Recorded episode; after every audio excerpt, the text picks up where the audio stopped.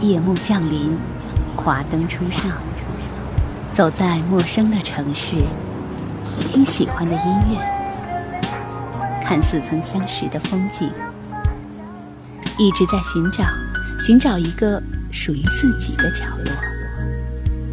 喜马拉雅，都市夜归人，我们都是夜归人。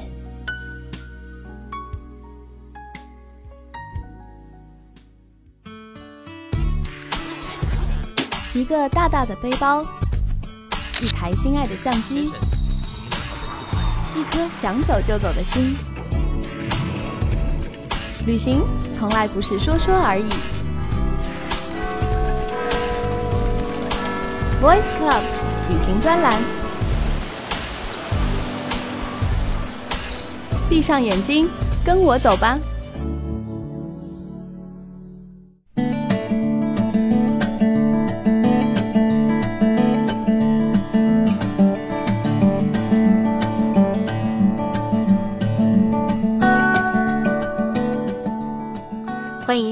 今天的都市夜归人，这里是行走的背包，我是 Voice Club 电台的主播吴思璇。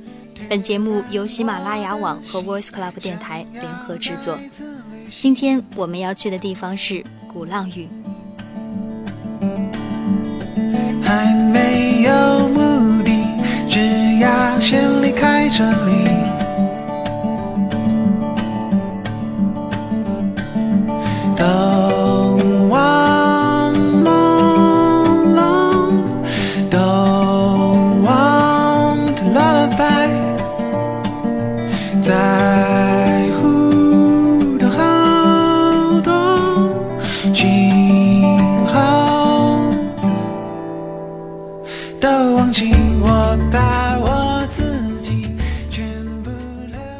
一个丁香般的女孩子手里擎着一个轻舞摇曳的红气球，伴着灵动的音乐，气球和女孩子跳跃着穿过一幢幢花木掩映的欧式建筑，一道道日光斑驳的悠远古墙，一棵棵婆娑摇曳的参天古树，绕过蜿蜒曲折的上坡下坡路，气球不见了。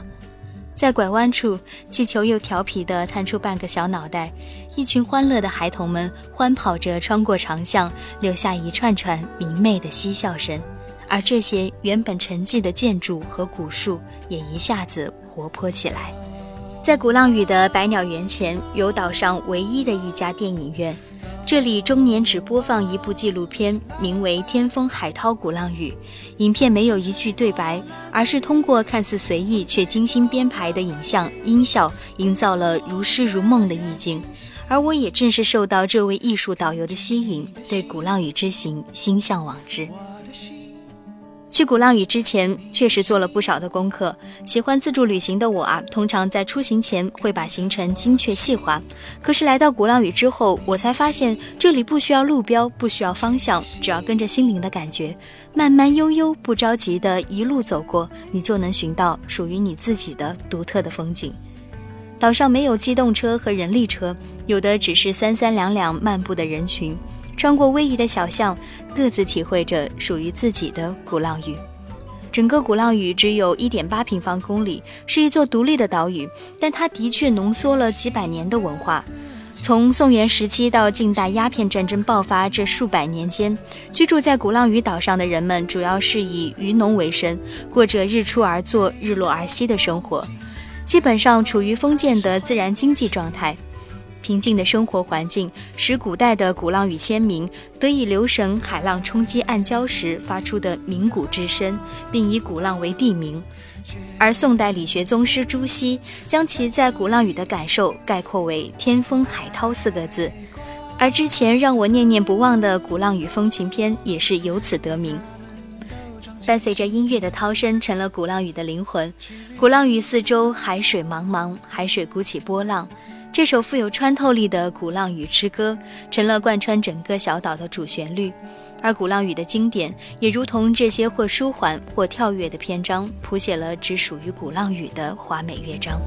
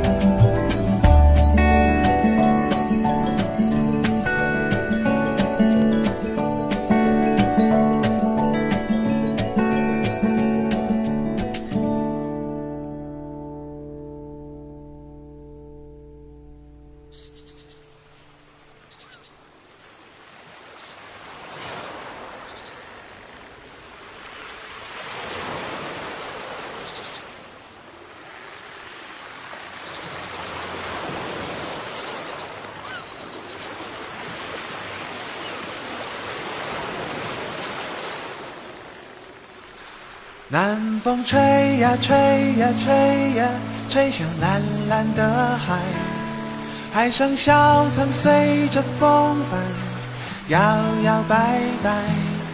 一个人的旅行终究是太孤单。我的小船是你唱的风和罗盘。鼓浪屿的顶峰日光岩，它是由一横一竖两块花岗石相拥而成，线条遒劲、外形厚重的日光岩，构成了整个乐章中最富有磁性的厚重的低音贝斯。而百鸟园中的啾啾鸟鸣和潺潺泉水，则是一支欢快轻盈的小步舞曲。我们再往前走，大气磅礴的皓月园内，民族英雄郑成功的雕塑平海临风，威严屹立。这园里俨然回荡着英雄交响曲。穿过皓月园，后面就是一片蜿蜒的海岸线，绵软幼滑的金黄色细沙，翡翠绿的海水，还有海边风情旖旎的棕榈树，伴随着风吹树叶的沙沙声，似一曲优美的协奏曲在耳边回响。走在岛上，随处有悠扬的钢琴声在庭院的墙头，藤蔓的枝叶和斑斓的阳光中弥漫开来。鼓浪屿又称为琴岛，在这里据说啊，每三户人家就有一架钢琴，而岛上的钢琴博物馆和风琴博物馆也是让人赞叹不已。海浪声声伴着悠扬的音乐，这就是会让你放慢脚步、敞开心扉的鼓浪屿。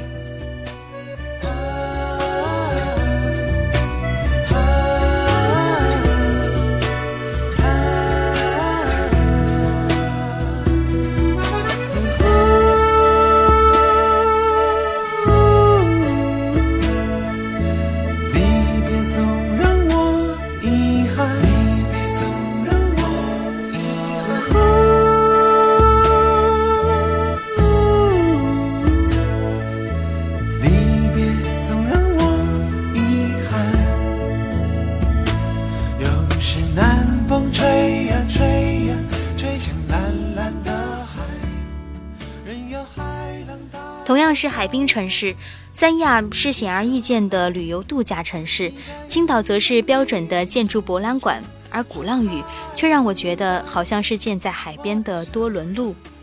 那些红砖房子，放学穿过小巷的孩子们，还有坐在巷子边一边喝普洱茶一边聊天的当地居民，这个将景点和生活密切融合的鼓浪屿，让我有非常熟悉的亲切感。总是觉得这里更像是小时候的上海里弄，不过这个里弄是建在海边，建在上坡下坡的路上。当然，最让我觉得生活味浓郁的是龙头路的小吃。龙头路不像是我以为的那么小资，却反倒类似于城隍庙，非常平民的在菜场旁边。不过这里的布局又比城隍庙要开阔些，各样的小吃在以街心花园为中心四散分布开来。在鼓浪屿的游客都会手拿一本牛皮纸质感的鼓浪屿手绘地图，而在我看来，这幅抽象地图里搜罗的美食指南比它的指路功能更胜一筹。于是我举着地图，以街心花园为原点，按图索骥，围绕龙头路转了六圈。首当其冲的是去品尝弹性十足的鲨鱼丸，鱼丸没有想象中的那么超大，看上去和超市的差不多，不过口感确实鲜美有嚼头，以至于经常从我的筷间溜走。一口鱼丸汤，再配上沙茶面，吸溜吸溜，很热乎。沙茶面从口味上说，有点像加了花生芝麻酱的酸辣面。出产这两道知名小吃的地方叫做粒粒香扁食店。至于扁食，我的理解就是压扁的小馄饨，不过质感也是比小馄饨更要耍谎一些。馄饨店斜对面就是张三丰奶茶铺，类似于星巴克咖啡的纸杯，价格也是毫不输给星巴克的。店面非常的小，于是我宁愿外带一杯，在店门口的街心花园边晒太阳边享用。奶茶里有脆脆的麦片，还有葡萄干等很多辅料，所以也算是物有所值了。虽然店面很小，有意思的东西却不少。写满字的墙壁有驴友们的留言，还有张三丰这只大牌猫猫的系列产品，小到明信片，大到 T 恤全家模型，果然是品牌效应不可小觑啊！张三丰这只超级大牌的猫，果然和网上说的一样，在桌子上大摇大摆晒太阳，等着有人和它合影。鼓浪屿上猫的地位好像显然比狗高。我住的旅店里也有出名的猫猫，叫做红糖和白糖，一如它们的名字一样甜腻粘人，让我有种忍不住想要舔一口的冲动。转过张三丰奶茶铺，就能寻见夜市麻糍摊，是一个非常不起眼的小摊子，东西也是迷你的，不过口味的确让你齿颊留香。我们又顺着菜市场小道找到了黄泽河分店。刚刚出炉的海蛎饼看着比较油，不过鲜脆的味道让我迫不及待地咬上一口。可是嘴角烫起了红红的印子，这也算是一个旅游纪念吧。最后，我们再去喝上一杯甜甜的、拌上花生香的黄泽河花生汤，满足感顿时膨胀。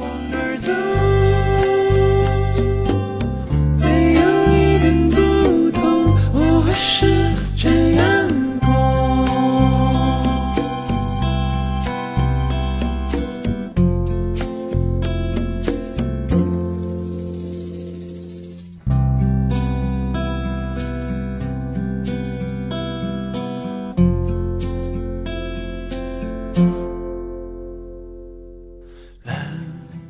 吃完花生汤，我又一路找到了新华书店。找新华书店倒不是因为我好学，是冲着书店左前方可以大片试吃的猪肉脯而去。到了猪肉脯啊，果然是大片大片的试吃，还是非常的热乎呢。对面就是 Baby Cat，号称预制点心，不过店面非常的简朴，馅儿饼也是比较的迷你。就这样一路走，一路享受美味小食，一路四处张望，漫无目的的信步走来。走过岛上的一所幼儿园，看到有爸爸妈妈牵着从幼儿园放学的孩子，小孩们沿着开满玫红色三角梅的石阶，念着儿歌，一路蹦蹦跳跳地走下来。这样的场面让我忘记了游客的身份，恍惚间自己仿佛也是生活在鼓浪屿上的一员。记得看到过这样一句话：像一个居住者般在你旅行的城市生活，像一个旅行者般在你居住的城市行走。也许这就是我一直向往的意境，而在鼓浪屿，我找到了这样一种全新的旅行。不，我觉得更应该说是一种生活方式。不谋而合，在我居住的旅馆里，我读了米兰昆德拉的《生活在别处》。在鼓浪屿那个叫做晴海庄园的家庭旅馆里，坐在面朝大海的秋千架上，脚边是两只名叫红糖和白糖的猫猫。这样的日子让我对美好生活充满了感激。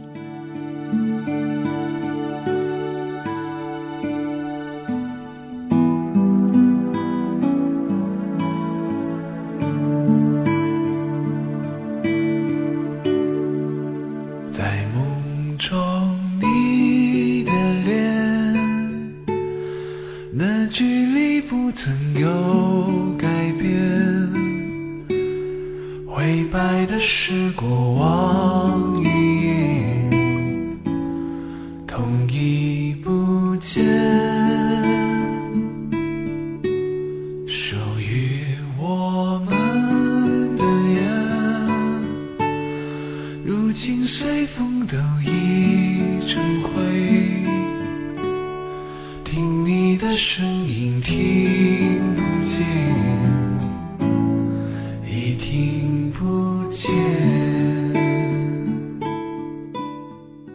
在上海这个大都市里，我们只能是行色匆匆的过客；而在鼓浪屿这个别处，我体会到了面朝大海、春暖花开的慢生活。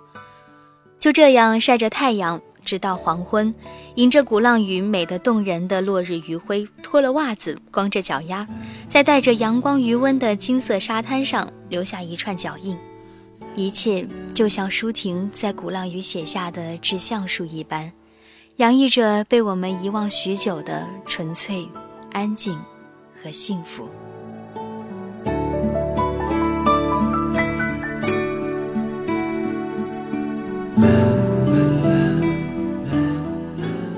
好了，今天就说到这里，大家晚安，我们下期节目再见。